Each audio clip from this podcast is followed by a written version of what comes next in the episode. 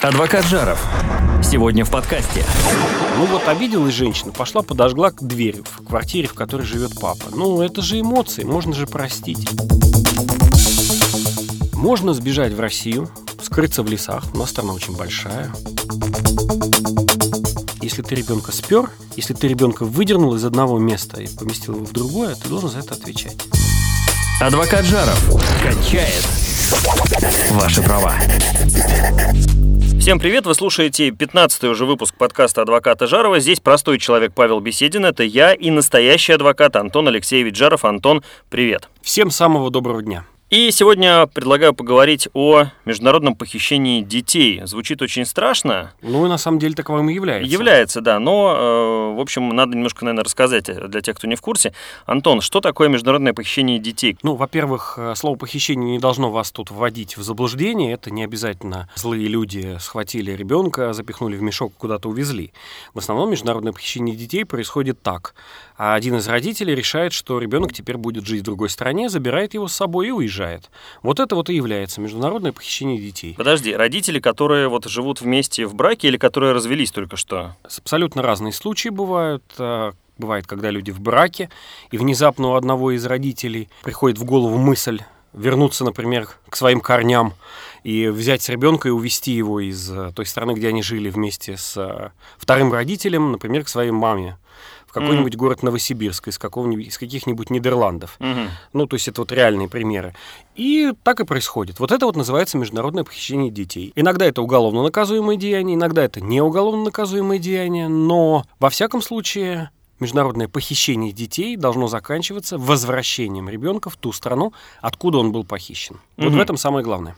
Ну, смотри, получается, что двое родителей, которые любят ребенка по-своему. Надеемся. Э, да, один из них э, увозит ребенка в другую страну, допустим, к своим родственникам или на свое прежнее там место жительства. И что тогда нужно делать? Куда бежать второму родителю, если, например, первый не выходит на связь и вообще непонятно, где он, что с ребенком, вообще ничего не ясно? Ну, смотрите, ситуации бывают разные, иногда не ясно, куда делся ребенок, и тогда, конечно, нужно идти в полицию или в другие правоохранительные органы в той стране, откуда ребенок был похищен. И тогда заявление будет выглядеть так. Пропал папа и пропал ребенок, или пропала мама и пропал ребенок, потому что вы не знаете, что случилось. Может быть, все а, не так печально или, наоборот, очень печально. Mm. Вы не знаете. Поэтому идти надо вот с таким заявлением. Если вы в курсе, а обычно в курсе, что кто-то сел на самолет и улетел в другую страну, то дальше вы должны действовать, что самое главное, незамедлительно. Ну, в первую очередь я рекомендую посетить полицию, в той стране, в которой вы находитесь и где у вас забрали ребенка, потому что ваши сведения могут быть неправильными. У нас в практике случалось, когда ребенка якобы увозили куда-то, а оказывается, мама просто забрала ребенка, уехала к подруге в соседний, так сказать, квартал, и оттуда написывает, что она вот уехала теперь навсегда в другую страну. Ну, люди по-разному себя ведут, поэтому... Мои ну, большие глаза в этот момент ну, как бы говорят, а зачем она это сделала? Ну, не моя задача объяснять поведение всех людей, некоторые из них кажется даже мне странным, хотя видали мы многое. Так вот, э, все-таки обратиться сначала в полицию, зафиксировать, что вы обращались с этим, с этой просьбой. Полиция предпримет определенные меры, даже в Российской Федерации. Какие-то меры она предпримет по розыску ребенка.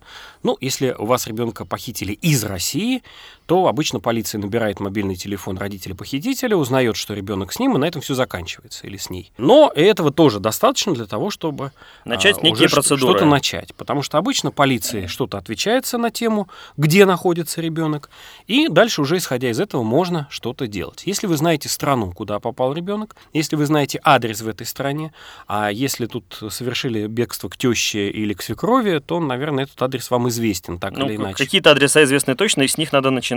Разумеется, то в этой ситуации нужно незамедлительно, как можно быстрее обращаться в суд той страны, куда был похищен ребенок, с заявлением о возврате ребенка, которого похитили в рамках вот этой штуки, ну, которая называется международное похищение детей. Из Франции ребенка похитили в Россию, нужно звонить в Россию и в России его э, разыскивать. А если из России во Францию, то, соответственно, вам поможет французский uh-huh. адвокат во Франции. Uh-huh. Делать это нужно очень быстро. Антон, почему такая срочность? Ну, то есть понятно, что ребенка увезли привезли там к маме, к, к бабушке, а что случится, если завтра это сделать, а не сегодня? Ну, если сегодня или завтра, наверное, ничего не случится.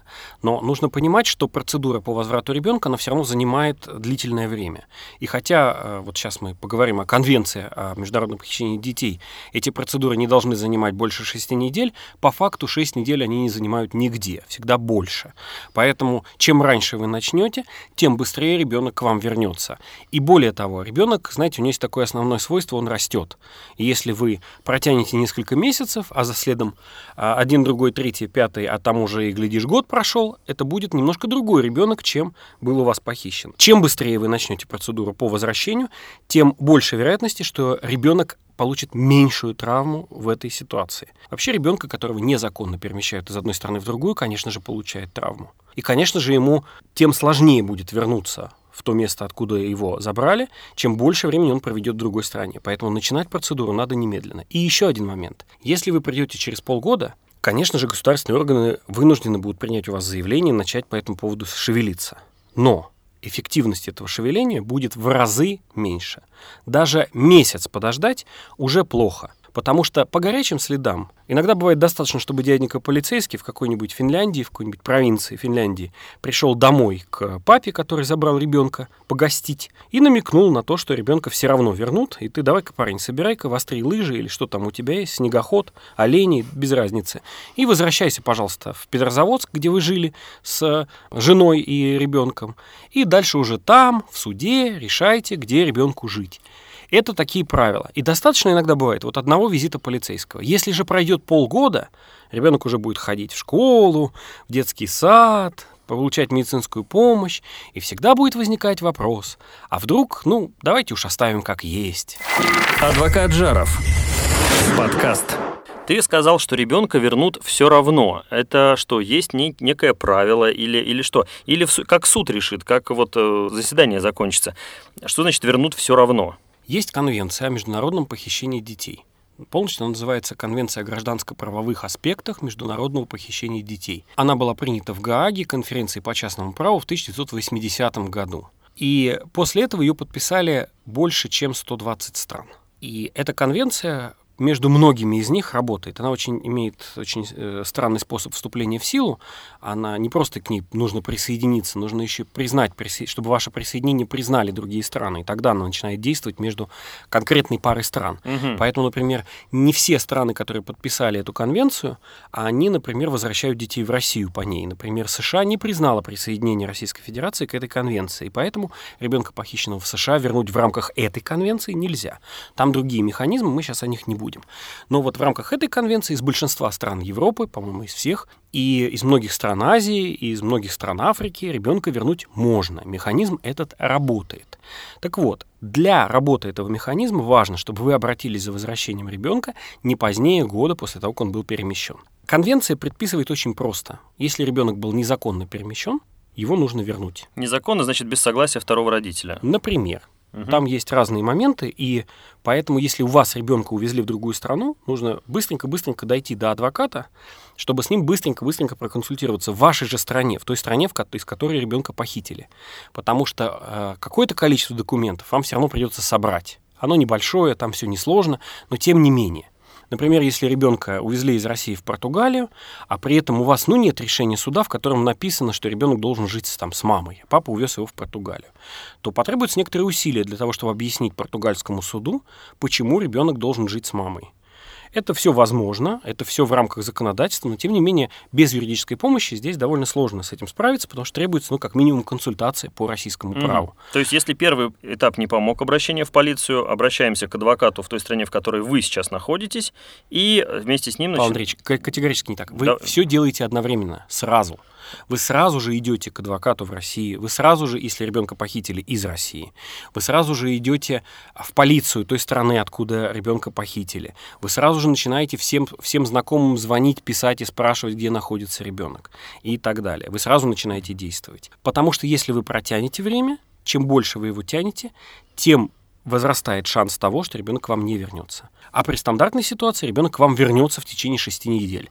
Так бывает редко, но тем не менее страны к этому стремятся. Ну, а э, реальный срок какой? Ну, вот если все прекрасно и хорошо, ну, окей, не 6 недель, но сколько? Ну, примерно, сколько это может занимать? Во-первых, уже не все прекрасно и хорошо. Ну, это да.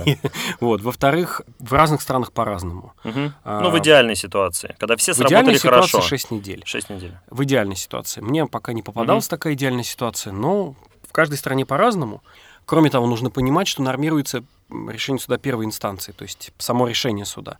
А дальше, если родитель его не захочет выполнять и его будет обжаловать, обжалование уже не находится в пределах этих шести недель. Мгм. И в этом смысле конвенция имеет ну, некоторую такую погрешность. Но, тем не менее, чем раньше вы обратитесь, тем больше вероятности того, что решение будет принято. У нас хорошая практика, например, с Великобританией, когда большинство людей, против которых начинает, воз- начинает возбуждаться гражданское дело о возвращении детей, возвращают их сами.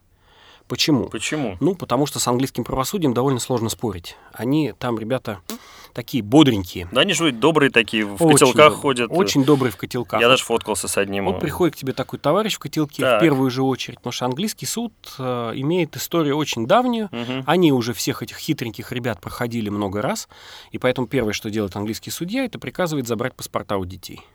Мгм. То есть вы не можете никуда денеться. Приходит такой Бобби вот в этой Мгм. касочке Да-да-да-да-да. красивой, симпатичной и говорит, дайте-ка сюда паспорта. И все, и вы сидите на И вы месте. сидите на месте и ждете, пока решение суда будет принято. Поэтому большинство людей говорит, не, ребят, давайте все-таки мы э, вернемся, и там будем дальше решать. А чего другие страны так не делают? Паспорта сразу не, не отбирают. Они-то вроде как должны тоже знать об этом. Ну вот в Российской Федерации в принципе не принято отбирать паспорта. Ну вот в принципе не принято. Считается, что это какая-то, ну так вот не- нельзя делать и все. Хм. Хотя э, я совершенно не понимаю, почему бы российскому судье не принять такую обеспечительную меру, как изъять паспорта, чтобы ребенок никуда ни в другое место не увезли. Все судьи, которые слушают наш подкаст, э, пожалуйста, примите на вооружение совет адвоката Жарова. Всем будет Просьбу, проще. просьбу, советую Хорошо, просьба, просьба. нельзя. Адвокат Жаров. И процесс пошел. Антон, э, вопрос, который могут задать сейчас наши слушатели. Ну, если есть конвенция, если обе страны ее подписали, признали, если все, в общем, логично движется, и все знают, чем все закончится, адвокат-то здесь зачем? Ну, Павел Андреевич, это э, очень распространенное заблуждение, которое никак с этой конвенцией, с этой ситуацией не связано. Людям кажется, что если они борются за справедливость, то эта справедливость сама себя выиграет. Сама, Конечно. сама- ну, конечно. Вот в этом и заключается большая ошибка. На самом деле никто не знает, что эта справедливость является справедливостью. И уж тем более нет никакого механизма, чтобы она произошла.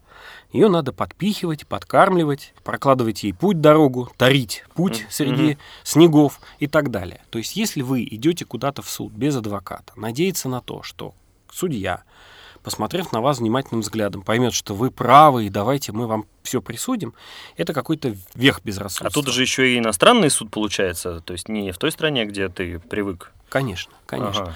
Вообще в любом суде нужно доказывать свои доводы. Нужно сначала их э, посмотреть, насколько они соответствуют законодательству.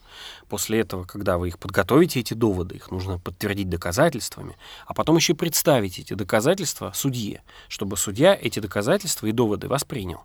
Вот тут, ну я не знаю, как без адвоката судиться в суде. Я без адвоката в суд не хожу. Вот по своим делам я никогда в суде без адвоката не был. Адвокат без адвоката в суде не бывает, запомните, это очень интересно. Как доктор сам себя не лечит, так, собственно, и адвокат. А, Хорошо, но смотри, Антон, если вот эта вся каша заварилась, э, подали все заявления, все в курсе, все ищут э, родителя-похитителя, также его называют, Да. и ребенка, а вот на этом этапе, когда все уже закрутилось, можно как-то решить это все дело миром, то есть вот остановиться и прям вот все вернуть назад, или это уже невозможно? Миром решить можно всегда. Вы всегда в суде, когда пока у вас дело в суде, пока не вынесено решение, не сделан, даже когда выписан исполнительный лист и уже пришел пристав к вам на порог, вы все равно в рамках исполнения решения суда можете подписать мировое соглашение. Это случается крайне редко, потому что если уж мы дошли до такой стадии, то вряд ли отношения между а, сторонами они позволяют делать вывод о том, что они о чем-то когда-то договорятся. Но такое тоже возможно. Мгм. Пожалуйста, вы можете всегда договориться. Другое дело, что чем дальше вы идете по этой дороге, чем больше вы залезаете внутрь судебной процедуры, и уж тем более, когда дело доходит до исполнения, тем меньше шансов, что так произойдет. Но я уже приводил пример Великобритании. Умные родители под руководством умных э, юристов британских в большинстве случаев, ну, вот, по крайней мере, из нашей практики, поступают именно так, возвращаются сами. Потому что никому не хочется иметь решение британского, английского суда о том, что их принудительно куда-то там вернули. Никому не, не улыбается эта история. Но это в Британии. В России ситуация другая. Очень много матерей, прежде всего. Так получается, что у нас мы в основном экспортируем жен, а не мужей э, в другие страны. Вот человек живет в Италии. Муж перестал нравиться, ситуация перестала нравиться. Есть Муж итальянец, жена Муж русская. итальянец, жена русская, живут угу. где-нибудь в пригороде Болонии. Ну, там и... не очень, я слышал, да. Ну, знаете, мне там есть одно место, особенно не нравится, на Сицилии. Вот там, знаете, такая вот пригорочек такой, а там внизу пляжик, вот, знаете, там тепло, когда Лимонов берешь, завались, это да, апельсинов, отвратительно, да, да. отвратительное место. И вот э, из этого отвратительного места женщина берет ребенка, садится на самолет и улетает э, в Россию, куда-нибудь в дальние дали, там, в Иркутскую область условно, или там, не знаю, да в Москву, например. Ну, а да, и в Москву, чушь, тоже город. И, вернувшись в Москву, заявляет, что больше никуда не поедет. Угу. Что делает итальянский мужчина? Итальянский мужчина быстренько ищет адвоката в Италии, ищет адвоката в Москве, и начинается процедура по возврату ребенка из России в Италию. Два адвоката нужно, один там, другой здесь. Ну, потому что какие-то документы нужны ну, из да. Италии тоже, и всегда удобнее работать с коллегой, потому что он сразу же консультирует по итальянскому праву, которого очень много в таком процессе. Угу. Как и возвращение ребенка в Россию, гораздо удобнее, когда у вас есть российский адвокат. Угу. Итак, итальянский э, папа обращается в суд в России, и суд предписывает возвращение ребенка в Италию. Всегда ли? Нет, не всегда. И очень многие матери, они считают, что если ребенок маленький, то поскольку она сюда уже приехала, то суд не вернет ребенка. Но это все, такие решения случаются, но это все совершенно не соответствует конвенции. Почему? Потому что, потому что если бы хотела в конвенции написать, что а, мать имеет преимущество по отношению к отцу, то так бы и написали. Но в конвенции так не написано. В конвенции написано равенство прав родителей, и в конвенции написано, что если вы незаконно переместили ребенка из пункта А в пункт Б, вы сначала ребенка верните, а потом решайте вопросы. А, вот интересный момент. То есть ребенок возвращается на место жительства постоянно к папе в Италию, и потом начинаются вот эти разборки между родителями. Если хотите. Угу. И я хочу сказать, что в большинстве случаев российским матерям, например, которым не нравится жить в Италии или в Испании, или в Португалии, или в Германии, или в любой другой стране, нужно сначала подумать, как решить этот вопрос на территории той страны, где они имеют совместное место жительства, решать его, да, долго, да, наверное, дорого, а потом возвращаться уже в Российскую Федерацию, имея решение суда, в котором будет определено, что ребенок живет с мамой, что она может вернуться в Россию, и что э, вот в таком-то порядке будет происходить общение отца с ребенком. Почему я так говорю? Смотрите, можно сбежать в Россию, скрыться в лесах, у нас страна очень большая, и даже я предполагаю, что можно добиться решения суда, по которому откажут в возвращении ребенка. Тем не менее, итальянский суд, глядя на все это, все равно примет решение, поскольку мама схватила ребенка и сбежала, угу. примет решение о том, что ребенка нужно оставить с папой. Такие решения штампуются почти автоматически. Вас нет в суде, вы не представляете свои доказательства, вы ребенка украли, а по законам большинства европейских стран такое поведение это похищение ребенка, угу. и оно, в отличие от Российской Федерации, наказуемо уголовно. И вы получаете комплект следующих вещей. Во-первых, это решение итальянского или любого другого испанского, там, не знаю, немецкого суда о том, что ребенок живет с папой. Второе, уголовное дело против мамы о похищении ребенка. И розыск ребенка, если папа будет настойчивый, даже в Интерполе. Так. И теперь мама, собираясь э, с ребенком через пару лет, расслабившись, когда все уже, так сказать, затихло, э, собирается поехать отдохнуть в прекрасную страну типа Турции. И буквально на влете в Турцию обнаруживается, что ее поджидает полицейский. Плюс ко всему, незаконченные юридические дела в другой стране, они приводят к тому, что в дальнейшем это может как-то отразиться на жизни и мамы, и потом ребенка. Поэтому нужно дорешивать свои дела, нужно полностью разрешать все свои споры до того, как вы куда-то двинетесь. Это не безнадежно большинство мам почему-то считает, что никогда ребенка не оставят там с русской матерью. Оставляют еще как. Просто наиболее громкими являются процессы, когда ребенка не оставляют маме. Когда уже все случилось по плохому сценарию. Ну, вот мы знаем несколько историй, например, там из Франции несколько лет назад там, артистка, ей запрещали приближаться к мужу. А вы знаете, например, какие подробности этой истории? Они же не заключаются в том, что просто взяли ребенка у мамы отобрали. Там же добавляется попытка поджечь квартиру, попытка настроить ребенка, попытка выкрасть ребенка. Вот это все вместе. Ужас какой. Ну, это ужасно звучит, но по российским меркам ничего особенного нет. Понимаете, слушайте, ну, ну слушайте, ну, мама, значит, ребенок с папой, мама схватает ребенка, пытается убежать. Что такого она делает по меркам? Ну. Еще накостыляют папе, если он побежит за ней. У нас же народ добрый, да? Или, например, ну вот обиделась женщина, пошла, подожгла дверь в квартире, в которой живет папа. Ну, это же эмоции, можно же простить. Ну что же тут такого? Вот во Франции относятся к этому по-другому. Французский законодатель решил, что в данном случае мамаше запретили на километр приближаться. И она нарушает решение суда, поджигая дверь папаши. И результатом это явилось то, что рано или поздно законодатель все сужал, сужал, сужал круг, и в итоге это закончилось тюрьмой. Что, в общем-то, логично, если ты не соблюдаешь решение суда, если ты имел в виду на предписание государственных органов, рано или поздно тебе государство отомстит. Не вступая дальше на сложную почву, но если мы посмотрим людей, которые бросали всякие бутылочки пластиковые в ОМОНовцев, они получили сроки. Я не беру сейчас оценивать справедливость этого решения, но я просто показываю, к чему это приводит. Государство отвечает. Мгм. Не плюй в колодец, вылетит, не поймаешь. Друзья, значит, первое правило – не надо похищать детей, не надо уезжать с ними за границу, и э, надо постараться все решить сначала со своим супругом или супругой, и дальше все будет гораздо проще, ну или, по крайней мере, безопасней. Ну а вот если все-таки такое произошло, то мой вам главный совет заключается в том, чтобы не тормозить. Нужно сразу обратиться к юристу, к адвокату с своей проблемой и дальше действовать уже исходя из определенного плана. Но в любом случае этот план будет включать слово быстро и немедленно. Друзья, не переключайтесь, у нас впереди очень интересный блиц по поводу похищения детей. Адвокат э, Жаров ответит на такие самые острые вопросы. А сейчас реклама. Адвокат Жаров. Адвокат на максималках.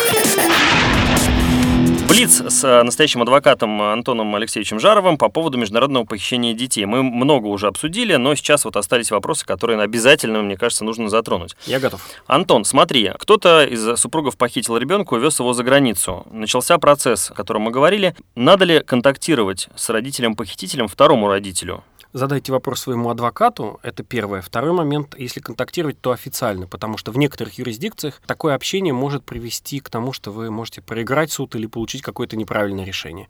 Поэтому э, спросить своего адвоката очень зависит от того, в какой юрисдикции это происходит. Нужно ли переводить документы, которые отправляются в страну, куда похитили ребенка, на местный язык, например, в Россию или там, в Испанию? Конечно, такой перевод нужен, а, но вот а, апостиль или прочая легализация, она не требуется, конвенция допускает, чтобы просто документы, которые вы передаете, были просто никем не заверенные. Но перевод я рекомендую делать в той э, стране, в которую вы отправляете документы. Почему так происходит? Потому что, например, в России лучше переведут документы на русский язык, и в, во Франции лучше переведут документы на французский язык. Тут бывают, конечно, исключения, и лично мы конкретно делаем по-другому. Мы-то отправ- мы переводим сначала в Россию, а потом уже на французском, например, или на итальянском отправляем в ту страну, в которую. Конечно же, удобнее общаться на том языке, на котором говорят те люди, которые должны что-то для вас сделать. Очень важный еще вопрос. А можно ли общаться с ребенком до суда, то есть до того, как вот какие-то первые встречи начнутся всем вместе, и дадут ли это сделать э, второму родителю? Суды, которые принимают решения по конвенции, очень часто предписывают предписать определенный порядок общения до того, как решение суда будет окончательно вынесено.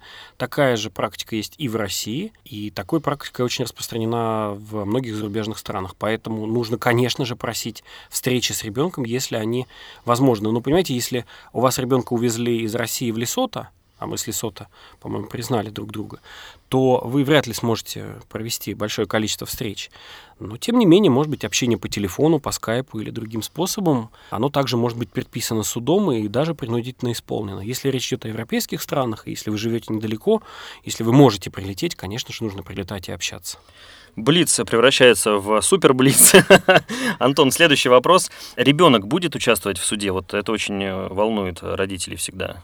Суд узнает мнение ребенка либо непосредственно в судебном заседании, как правило, это свойственно для детей старше 10-летнего возраста, либо через опосредованно, через, ну, в России органы опеки и попечительства, и принимает его во внимание лишь в том случае, если придет к выводу, что ребенок достиг той степени зрелости, когда его мнение обязаны учитывать. И тут граница где-то в десятилетнем возрасте проходит. Угу. Следующий вопрос. Э, где будет проходить, собственно, суд? В той стране, куда похитили ребенка, или в той стране, где иск подавался, где живет второй родитель? Иск и подается в той стране, где находится ребенок, то есть куда он похищен. Ага. Э, и здесь в разных странах по-разному. В Португалии это будет районный суд обычный. А в Чехии это будет один единственный Барновский городской суд на всю страну. В Российской Федерации это будут 10 э, судов по округам, которые рассматривают э, такие дела там в Москве, Нижнем Новгороде, Ростове и так далее. То есть суд проходит там, куда увезли ребенка? Да. Нужен ли будет в зале суда переводчик? Безусловно, вы вряд ли в той степени владеете тем языком, на котором ведет судопроизводство в этой стране, чтобы иметь возможность выступать. Нет, ситуации бывают разные, но если вы даже очень хорошо знаете португальский язык, но вы идете в суд, возьмите переводчика с португальского. Вы, может быть, что-то поймете а на 90%, а оставшиеся 10% поможет переводчик. Еще один вопрос. Вот решение суда э, состоялось, ребенка обязали вернуть. Как быстро после вот этой всей бумажной волокиты ребенок действительно вернется к вам? Я вздыхаю. Это очень зависит от той страны, а, в которой все происходит. Если это происходит в России, то может быть очень долго, потому что исполнение решений российских судов – это одна большая проблема, которую мы много-много лет никак не можем решить. Исполняются решения в России плохо. Судебные приставы-исполнители работают медленно, плохо, тяжело, с трудом. А в Великобритании придут Бобби и аккуратненько, без разговоров, заберут ребенка вместе с улыбчивой тетей, которая будет представлять местную службу опеки. Угу. Можно ли обжаловать решение суда по таким делам, вот если не согласен э, второй родитель? Это зависит от национального законодательства, но в большинстве стран, да, обычным образом, как и в любое другое решение, вы можете обжаловать. Единственное, что и в России, и в других странах часто сокращенные сроки на это обжалование. Угу. Вопрос, который, наверное, волнует всех родителей в таких ситуациях. А если ребенок будет против того, чтобы вернуться в ту страну, откуда его похитили, к этому именно родителю, и прям захочет остаться с, с другим родителем. Что в таких случаях делают? Это зависит от того, достиг ли он того возраста зрелости, когда суд признает его мнение, что его мнение должно быть принято во внимание. И здесь, я еще раз повторю, граница проходит примерно по десятилетнему возрасту, потому что я знаю истории про то, как восьмилетних детей слушали в суде и признавали за ними право выбирать. Я знаю историю, как 12-летних детей решали, что их зрелость еще недостаточно большая для того, чтобы принимать решения.